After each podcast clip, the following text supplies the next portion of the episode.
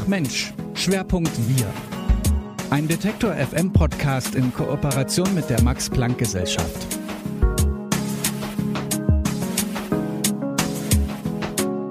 Schön, dass ihr zuhört bei Ach Mensch, dem Podcast rund um Geistes- und Sozialwissenschaften in Kooperation mit der Max Planck Gesellschaft. Mein Name ist Laralena Götte, grüßt euch. Corona-Pandemie hat es mehr denn je gezeigt. Wo Wissenschaft draufsteht, ist nicht gleich Wissenschaft drin. Über Jahre hinweg hat sich ein System etabliert, in dem Wissenschaft Gültigkeit bekommt und auf das sich zumindest die meisten einigen konnten. Lara Keuk ist Historikerin und Medizinphilosophin am Max-Planck-Institut für Wissenschaftsgeschichte. Sie leitet dort die Forschungsgruppe Validierungspraktiken in der Biomedizin und untersucht damit, wie Wissenschaft Gültigkeit bekommt. Sie erklärt mir, welche Fragen sich die Philosophie in der Medizin stellt. Ja, was hat die Philosophie in der Medizin zu suchen? Man könnte ja auch fragen, wie ist Medizin überhaupt zu denken, ohne dass man große Fragen stellt und ohne dass es auch eine geisteswissenschaftliche Komponente dabei gibt. Also die Medizin ähm, hat sich ja jeher seit jeher nicht rein naturwissenschaftlich verstanden. Und was die Medizin ja besonders auszeichnet, ist, ähm, dass sie eine Handlungswissenschaft ist. Also, dass man eben, natürlich geht es darum, Dinge zu wissen, aber dann eben auch dieses Wissen anzuwenden. Und man kann halt eigentlich auch nicht nicht handeln. Und natürlich ist dieses Wissen aber immer auch begrenzt. Und wie man dann mit dieser Unsicherheit umzugehen hat, woher diese Unsicherheit kommt, das sind Fragen, die sehr eng verknüpft sind mit großen erkenntnistheoretischen Fragen der Philosophie. Ähm, was ist Wissen? Was können wir wissen? Und das beides zusammenzubringen, ist das, was mich an der Medizinphilosophie besonders interessiert. Ähm, ich sehe dabei aber natürlich auch ähm, viele Bezugspunkte zu anderen Bereichen der Philosophie. Das, was die meisten wahrscheinlich assoziieren mit Philosophie und Medizin, sind ethische Fragen.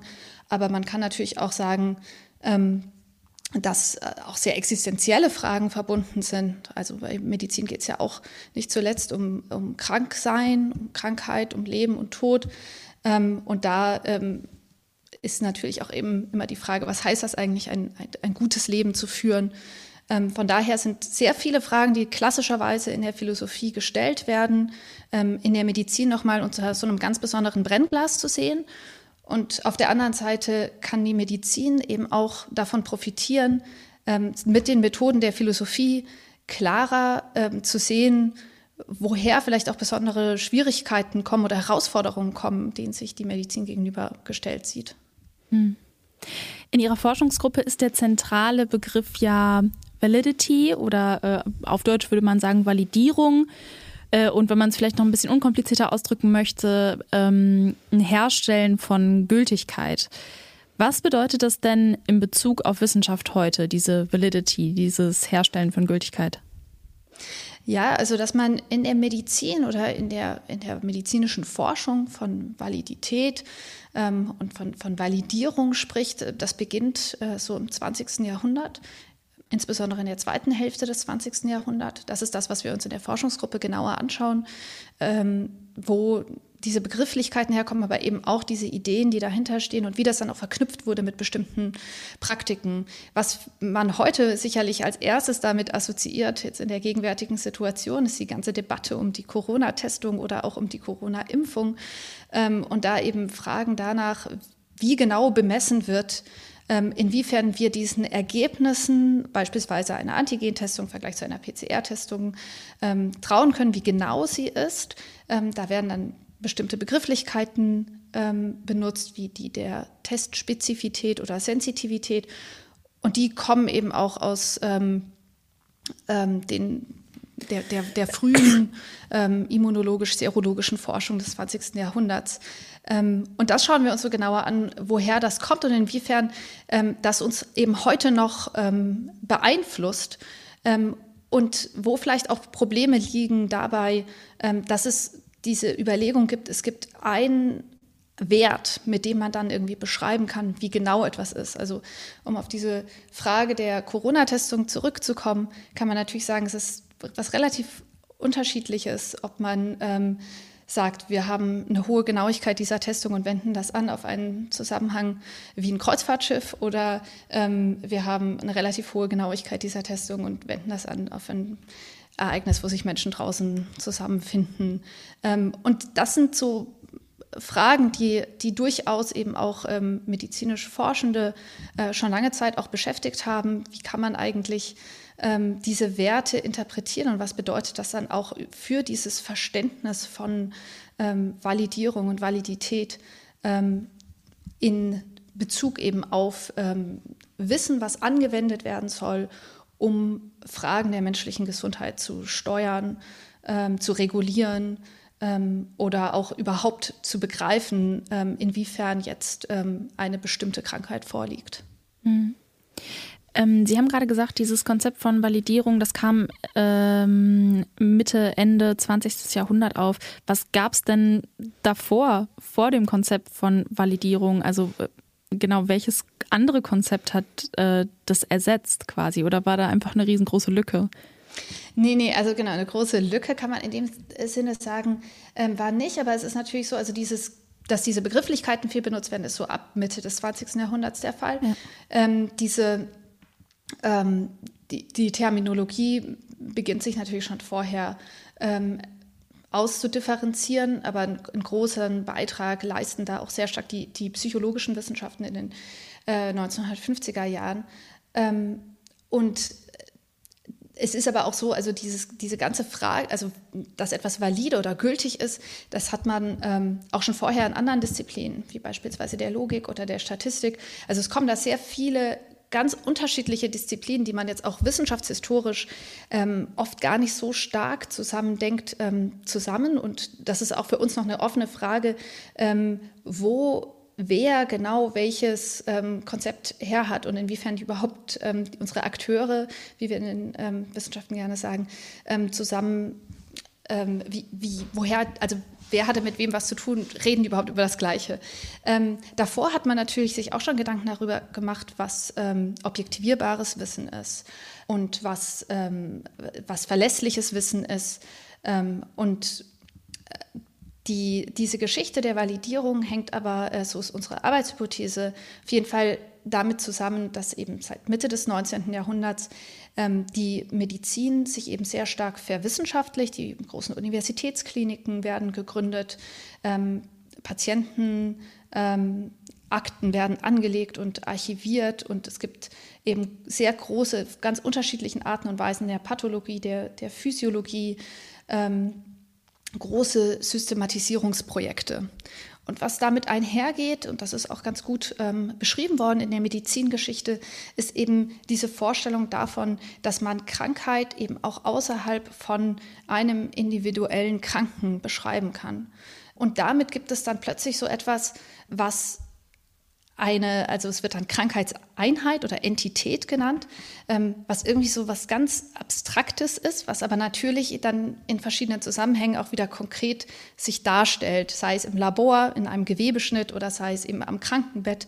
Und was das dann aber alles gewissermaßen zusammenhängt und was die Krankheit ist, die man dann ähm, jeweils diagnostizieren oder beschreiben oder erforschen möchte, ähm, das ist etwas, was ähm, zunehmend eben auch ähm, zu, zu bestimmten, ja, fast so Art Übersetzungsproblemen führt. Ähm, und da gibt es dann eben diese Überlegung, ähm, wir brauchen eigentlich eine, eine Begrifflichkeit, mit der wir beschreiben können, dass wir auch wirklich, dass unsere Forschung oder unser Testverfahren ähm, wirklich informativ ist über das, was wir hier beschreiben wollen. Ähm, also das ist eine Entwicklung, die man eben, ähm, wie vorhin schon kurz erwähnt, sehr prominent nachzeichnen kann für die psychologische Forschung wo dann in den Anfang der 1950er Jahre die ähm, also ganz ausdifferenzierte Konzepte aufkommen, wie beispielsweise das der Konstruktvalidität, womit eben genau dieses Verhältnis beschrieben werden soll. Also wenn sich jemand nicht sicher ist, ob ein Intelligenztest tatsächlich etwas über die, die diese Frage nach Intelligenz aussagt, ähm, dann hat er vor sich ein, ein Problem der, ähm, der Konstruktvalidität. Mhm. Und wenn wir jetzt nochmal ganz praktisch denken, welche Schritte sind denn äh, unverzichtbar für das Herstellen von Gültigkeit oder Validität? äh, also was für Ansprüche stellen wir eigentlich an eine Studie oder an die Wissenschaft, damit sie valide ist heute? Ja, das ist eine super Frage und gerade auch mit diesem Nachtrag heute. ähm, also, weil äh, genau das eben auch ähm, eine Frage ist, die wir uns anschauen in meiner Forschungsgruppe, die jetzt gerade vor ähm, sechs Wochen erst begonnen hat. Also wir stehen mhm. da tatsächlich auch jetzt eben ganz am Anfang. Aber das ist eben, also die, unsere Grundarbeitshypothese ist, dass äh, Validität eben immer ein, ein relationales Konstrukt ist. Ja? Also das, das ist nicht, es gibt nichts, was an sich gültig ist, sondern es ist immer gültig oder informativ über etwas in Bezug auf mhm. etwas. Und das in Bezug auf, das sind nicht nur irgendwelche ähm, wissenschaftlichen Kriterien, sondern das sind natürlich auch politische, ökonomische, kulturelle, soziale Haltungen, Herausforderungen. Also die ganze Frage nach der, ähm, nach der Validität von, von wissenschaftlichen Ergebnissen ähm, stellt sich natürlich ganz anders in einer Ära Trump, wo man auf einmal argumentieren muss, dass wissenschaftliche Fakten einen besonderen Wert haben, ähm, als in einer Phase, wo es eine große ähm, interne Kritik gibt, ja, wie beispielsweise ähm, in den 1970er Jahren, wo es ähm, ja in, in, verschiedenen Bereichen der Medizin, wie beispielsweise ähm, in, der, in der Psychiatrie, ähm, einfach also große Legitimierungsfragen gibt, die nicht zuletzt aus der Disziplin selbst herausgestellt werden. Ähm, und jeweils werden in diesen Zeiten, ähm, die eben recht, recht unterschiedlich sind durchaus, solche methodischen Fragen halt auch besonders stark diskutiert, ähm, aber eben in Bezug auf etwas anderes. Und ich glaube tatsächlich, dass es, ähm, was, was jetzt die gegenwärtige Situation anbelangt, einfach, also die, diese Frage irgendwie, okay, was für eine Aussagekraft haben ähm, wissenschaftliche Erkenntnisse und wo praktisch endet gewissermaßen auch diese, ähm, ja, dass sie so für sich stehen und selbst, ähm, selbstredend sind und wo beginnt die Interpretation. Ähm, das ist etwas, was, was mir im Moment ähm, eine große Frage zu sein scheint, die, die vielfach diskutiert wird. Mhm. Also Gültigkeit von Wissenschaft oder Validity, das funktioniert ja nicht ohne, dass es da Menschen gibt, die diese Gültigkeit annehmen. Also so, wenn ich den Begriff jetzt richtig verstanden habe. Mhm, mhm. ähm, also mh, mm, man, man sagt jetzt, okay, da ist jetzt ein Virus, das ist äh, potenziell gefährlich und diese Impfung, die kann jetzt schwere Verläufe vorbeugen. Und dann gibt es ja auch immer noch die Menschen, die das Ganze leugnen. Ähm, was passiert denn da aus so medizinphilosophischer Sicht, wenn eine Leugnung stattfindet oder so ein sich weigern gegen Validität? Ja, man muss da sicherlich verschiedene Arten ähm, unterscheiden. Und das ist, glaube ich, auch was, also was die aktuelle ähm, medizinphilosophische Diskussion, ähm, also jetzt auch so vielleicht ein bisschen stärker macht, als wie das, ähm, wie das früher vielleicht ein bisschen der Fall war, ähm, was ich eine ganz positive Entwicklung finde.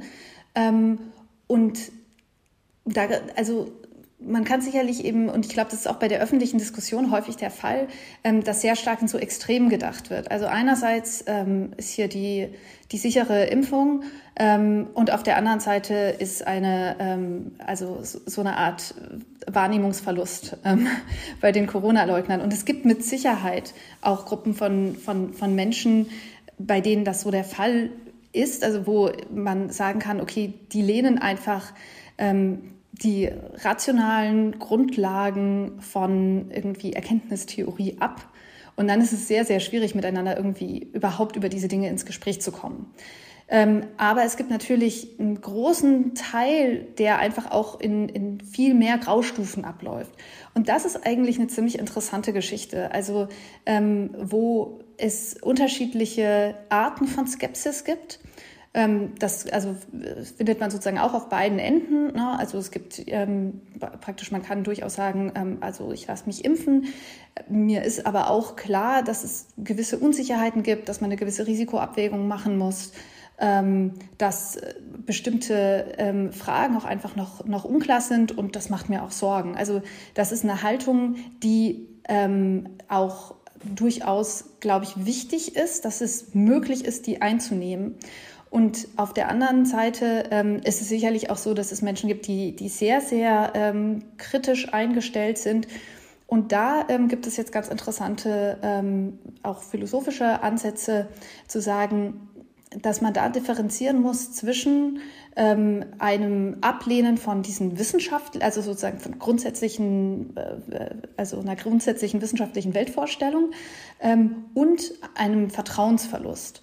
Und das ist, glaube ich, eine ganz ähm, spannende Angelegenheit, ähm, die auch zurück zu Ihrer Frage führt, dass letztlich eben diese Fragen von, ähm, was man in der Philosophie auch die soziale Epistemologie nennt, also diese, dass eben nicht nur das Wissen von einem Individuum, also ich weiß etwas, sondern was bedeutet es eigentlich, dass wir etwas wissen, dass wir auch, dass wir gemeinsam auch Wissen schaffen oder ähm, es eben auch wichtig ist, dass es so eine Form von erstmal auch einem Vertrauen gibt um ähm, bestimmte Formen der Wissensproduktion zu ermöglichen.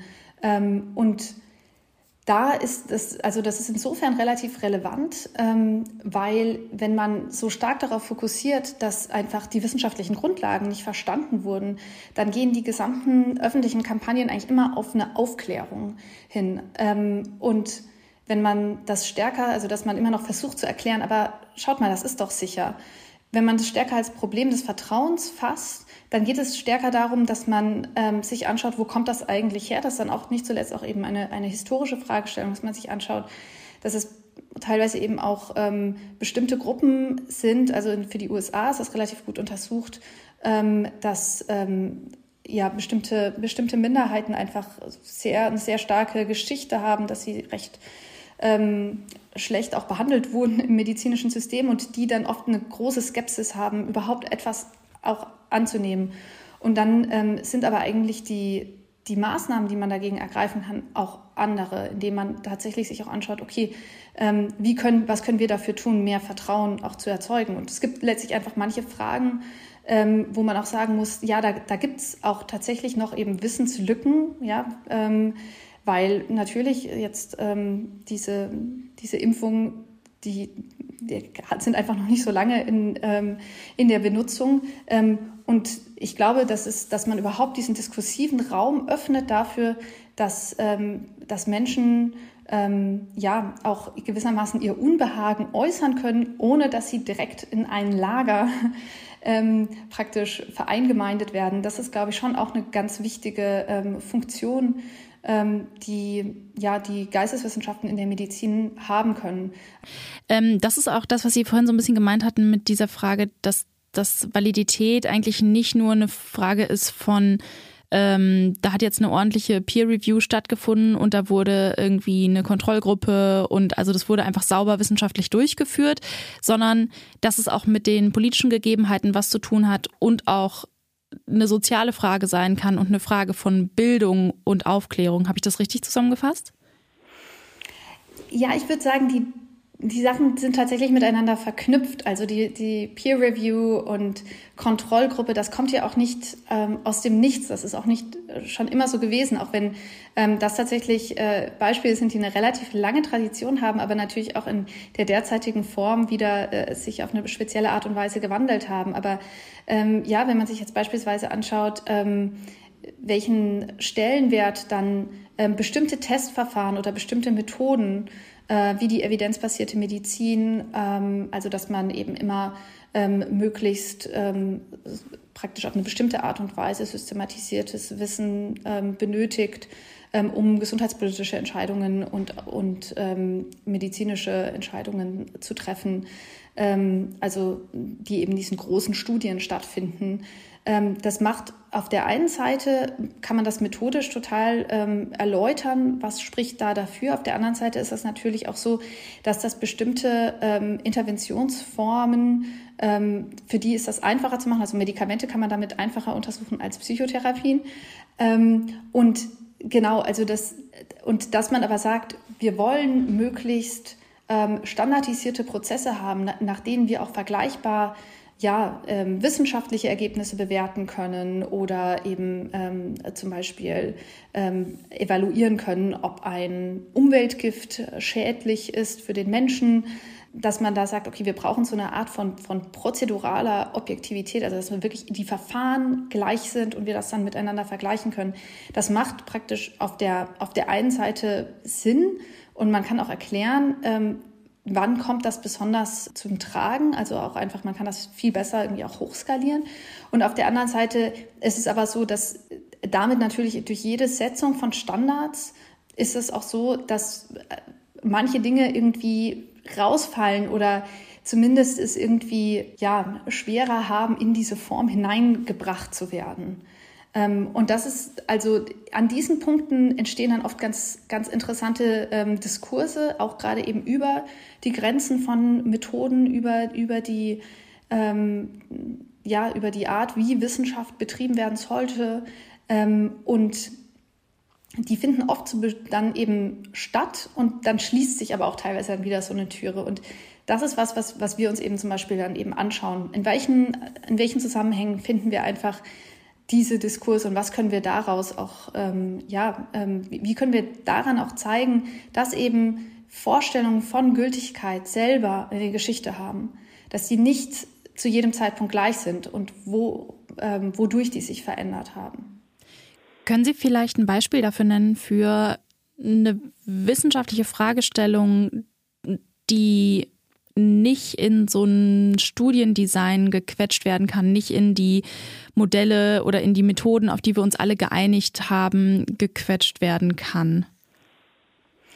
Ja, ähm, also, also es gibt so ein paar ganz ähm, äh, einschlägige Beispiele, wobei das auch irgendwie ganz interessant ist, dass ähm, jetzt für diese Fragestellung ähm, es relativ viel philosophische Literatur gibt, die diese, diese Beispiele dann, dann eher auch so als, als äh, ja, fast sozusagen exemplarische ähm, ja, Einheiten sieht. Und noch nicht so viele historische Studien, die das dann nochmal differenzierter anschauen würden, wie ist damit konkret zu welchen Zeitpunkten umgegangen werden. Und auf dieser schematischeren Ebene sind Beispiele, die sehr viel diskutiert werden, eben einmal ähm, die Psychotherapie, also dass bestimmte, ähm, also Psychotherapie grundsätzlich relativ schwierig ist über solche ähm, Kontrollstudien, ähm, ja, sozusagen da, da darüber Aussagen zu treffen, was funktioniert, was funktioniert nicht. Aber dann ist noch so ist, dass es ähm, bestimmte Formen der Psychotherapie gibt, wo das ähm, noch besser funktioniert und andere, bei denen das eigentlich gar nicht mehr gut funktioniert. Und diese also kognitiven äh, Formen der ähm, also Verhaltenstherapie sind dann auch dasjenige, was, was sehr, sehr stark also ähm, ja praktisch durchgeführt wird und wofür es dann eben auch mehr ähm, Möglichkeiten gibt, das gewissermaßen dann abzurechnen, weil das, weil das eben auch stärker diese Form der Evidenz überhaupt erbracht werden kann.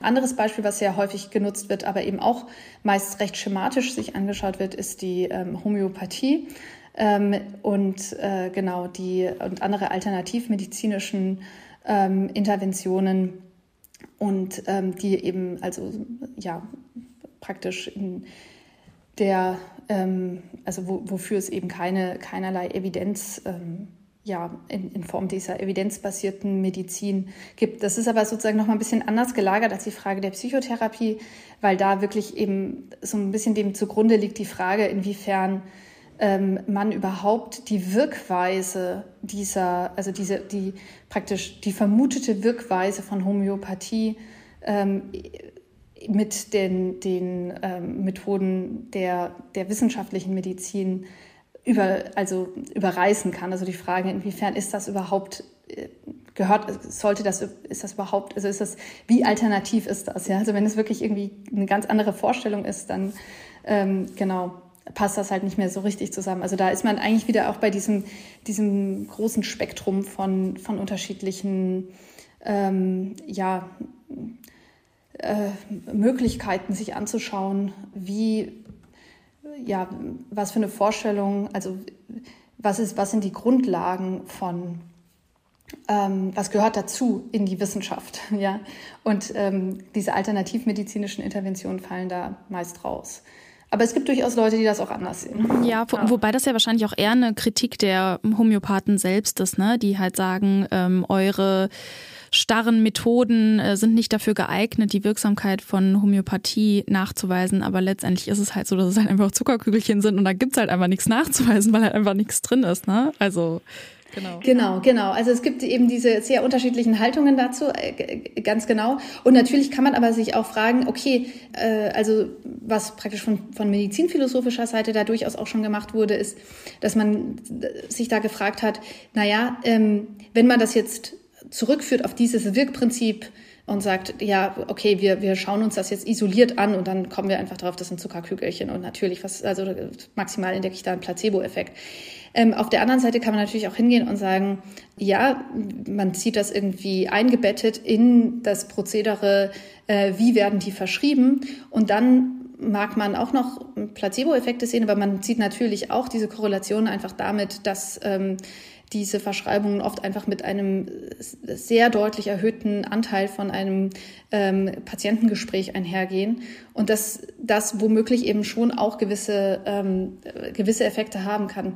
Und das, dann fällt das eben auch noch zusammen mit so anderen Debatten innerhalb von der Medizin. Ähm, und das ist die Frage, inwiefern es überhaupt diese Interventionen ähm, also medikamentöser Art ähm, nicht vielleicht auch teilweise eine Überversorgung sind und ähm, es teilweise einfach besser wäre, man würde den Ärztinnen und Ärzten ähm, mehr ähm, Ressourcen dafür zur Verfügung stellen, so eine Wait-and-See-Option zu ziehen, ähm, anstatt dass man äh, sozusagen das ähm, ja, Diagnose und Therapie so eng verknüpft. Ähm, das ist aber auch je nach Land sehr unterschiedlich. Das ist eine Diskussion, die sehr stark in den USA stattfindet, wo die Vergütung auch noch mal ein bisschen anders läuft ähm, als in Deutschland. Ähm, die Forschungsgruppe Practices of Validation in the Biomedical Sciences, also äh, Valida Validierungspraktiken in der Biomedizin, ähm, die hat sich ja gerade erst gebildet, haben Sie schon gesagt. Äh, welche konkreten Projekte stehen denn jetzt so in nächster Zeit an? Ja, wir haben ähm, zwei größere Arbeitsgruppen ähm, gebildet, ähm, wo wir mit ganz ähm, vielen äh, Kolleginnen und Kollegen aus der äh, ganzen Welt zusammenarbeiten, das auch sehr interdisziplinär ist. Ähm, die eine Arbeitsgruppe ähm, beschäftigt sich mit dem Zusammenhang von Regulierung und Validierung. da schauen wir uns eben an, wie ja, also vor allem in der, in der zweiten Hälfte des 20. Jahrhunderts, wobei wir da auch noch ein bisschen breiter schauen, ähm, diese Frage eben genau nach diesen, wir brauchen eben ähm, Verfahren, denen wir, die, die glaubwürdig sind, ähm, die wir dann auch eben in bürokratischen ähm, Strukturen nutzen können, um eben zum Beispiel zu sehen, okay, ein Medikament ist sicher genug, wir können das zulassen, oder auch ein ähm, äh, ein Umweltgift ist schädlich oder eine Chemikalie ist ein Umweltgift. Und ähm, wir müssen das, äh, das verbieten, wie, ähm, wie solche, ähm, also diese, diese Verknüpfung gewissermaßen von Testverfahren mit Fragen der, der Regulierung ähm, sowohl politischer Art ähm, als auch dann ähm, in lokaleren Kontexten und genau, das interessiert uns. Und dann haben wir eine weitere Arbeitsgruppe, in der wir uns insbesondere die Psychiatrie anschauen und uns ähm, dabei anschauen, wie eigentlich Validität innerhalb der Psychiatrie ähm, zwischen verschiedenen Kontexten übersetzt wird. Und da meinen wir Übersetzung ähm, in dreifacher Hinsicht. Das eine ist äh, tatsächlich die sprachliche Übersetzung. Also wir schauen uns ja insbesondere Deutschland und Frankreich an und schauen, ähm, wie in ähm, diesen Ländern ähm, psychiatrische Konstrukte ähm, auch insbesondere in der zweiten Hälfte des 20. Jahrhunderts dann häufig auch vom Englischen übersetzt werden wo man teilweise ähm, eben schon in, in diesen Sprachen ziemliche Probleme bekommt. Also beispielsweise in den Angststörungen lässt sich das ganz gut nachweisen, weil ähm, ja Angst in Englisch, Deutsch und Französisch in sehr unterschiedlichen Sprach, also Bedeutung ähm, hat. Und das führt dann zum zweiten Punkt von der Übersetzung. Da geht es dann darum, wie ähm, diese sprachlichen Kategorien eigentlich in Testverfahren übersetzt werden. Ähm, also beispielsweise psychologische Tests, aber dann auch irgendwie äh, ja, Testverfahren, die, ähm, wo, man, wo man sich dann zum Beispiel ähm, Prozesse im Gehirn visualisiert. Und ähm, schließlich noch die dritte Form der Übersetzung ist das, was ähm, auch unter der translationalen Medizin läuft. Also da geht es um die Übersetzung vom Labor in die Klinik.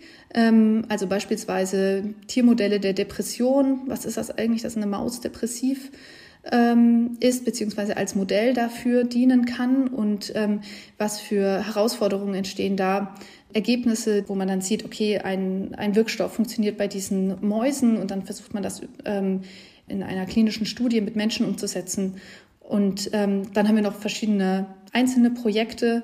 Ich interessiere mich selber sehr dafür, ähm, für diese Frage, was eigentlich, also wie, wie man eigentlich dieses äh, Verständnis von Validität ausformulieren kann, ähm, was es wirklich ernst nimmt, dass in unterschiedlichen Zusammenhängen Krankheit unterschiedlich verstanden werden kann. Also dass eben, ja, wenn man jetzt dieses Beispiel der, der Depression wieder ähm, aufgreift, dass natürlich irgendwie vielleicht einfach, also dass, dass man nicht davon ausgeht, es gibt die eine richtige Art und Weise zu beschreiben, was Depression ist, sondern dass man sich stärker anschaut, was bedeutet das in verschiedenen Forschungszusammenhängen, in verschiedenen äh, klinischen Zusammenhängen, in verschiedenen ähm, ja auch ähm, einfach ähm, weltlichen Zusammenhängen und wo gibt es, wo gibt es gewissermaßen, wie kann man diese Passgenauigkeit ähm, evaluieren.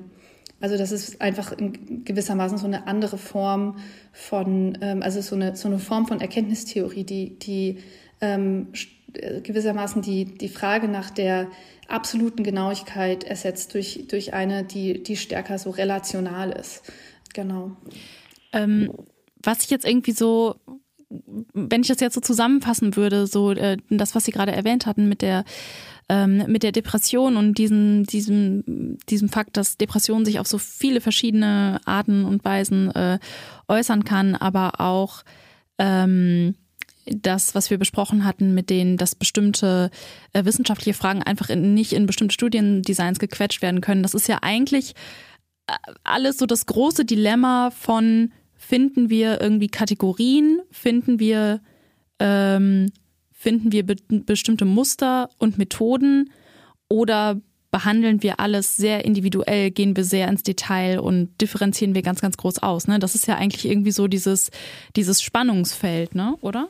Das ist äh, eine sehr interessante Beobachtung. Ich würde sagen, ähm, das ist genau eigentlich so eine historische Entwicklung, die ich äh, sehen würde jetzt so über das äh, lange 20. Jahrhundert, wenn ich das mal so nennen darf. Also ja, ausgehend ähm, eben von den, den ähm, Anfängen der wissenschaftlichen Medizin im 19., ähm, also Mitte, Ende des 19. Jahrhunderts ähm, bis heute dass wir erstens sehr starke Hinwendung haben hin zu diesen Kategorien, hin dazu, dass wir sagen, es gibt das eine Ziel, was getroffen werden kann ähm, ähm, also zumindest als Idealvorstellung, ja, also sozusagen schon mit einer sehr starken auch ähm, ähm, ja ähm, immer auch äh, also differenzierten Auseinandersetzung damit. Das sieht man durchaus ähm, zu jedem Zeitpunkt. Aber so als Zielvorstellung, ähm, es, es könnte irgendwie, es, es geht darum, ähm, immer näher zu kommen, dass wir doch verstehen, was so eine Krankheitskategorie im eigentlichen Sinne ist.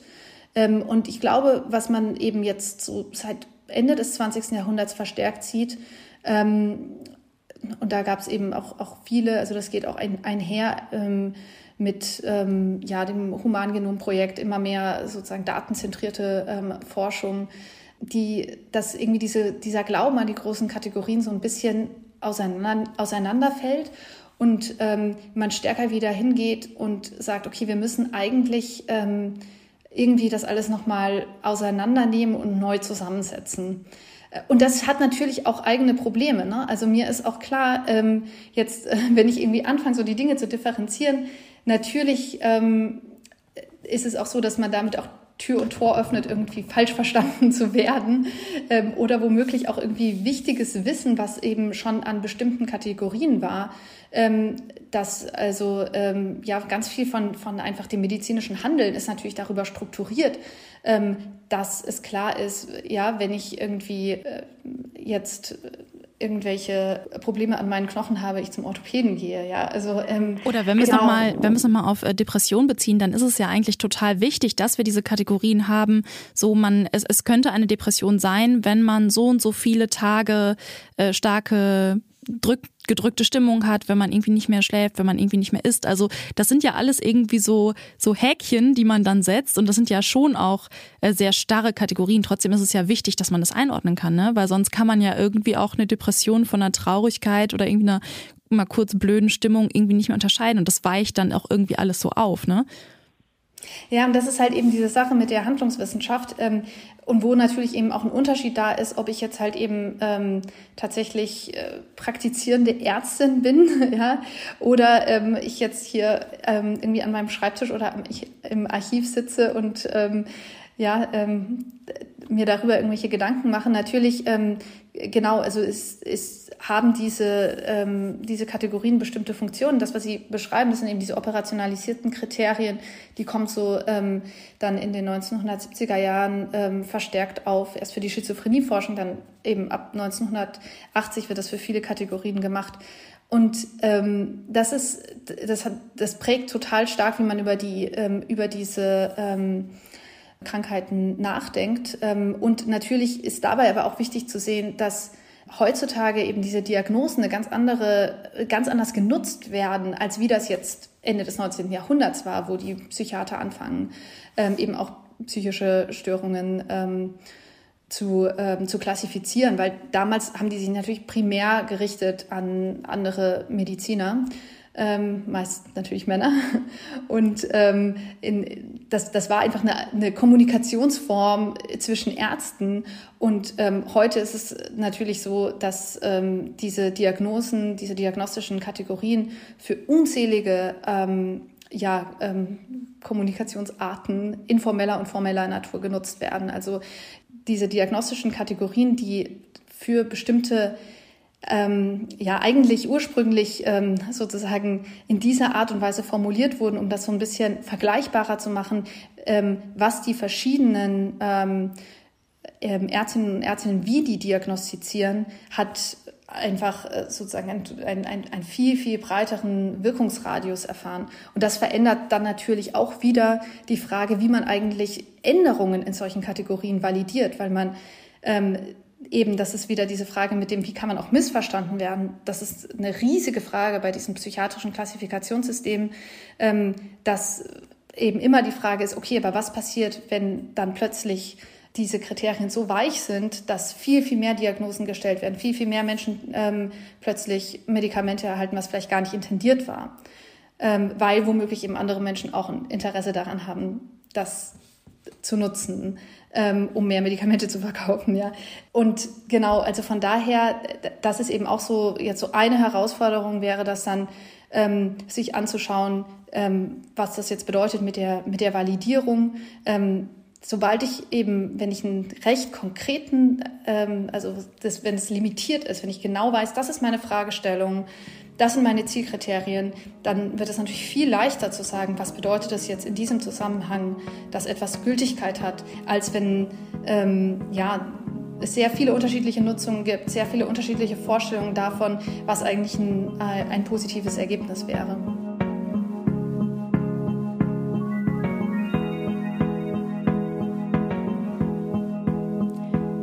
Lara Keuk ist Historikerin und Medizinphilosophin am Max-Planck-Institut für Wissenschaftsgeschichte. Sie leitet dort die Forschungsgruppe Validierungspraktiken in der Biomedizin und untersucht damit, wie Wissenschaft Gültigkeit bekommt. Damit sind wir am Ende dieser Folge von Ach Mensch angekommen. Wenn wir euch gefallen, dann hinterlasst uns doch gerne eine Bewertung, zum Beispiel bei Apple Podcast oder ihr könnt uns auch immer eine ausführlichere Mail schreiben an kontakt.detektor.fm. Schön, dass ihr zugehört habt. Mein Name ist Laralina Götte. Macht's gut. Tschüss.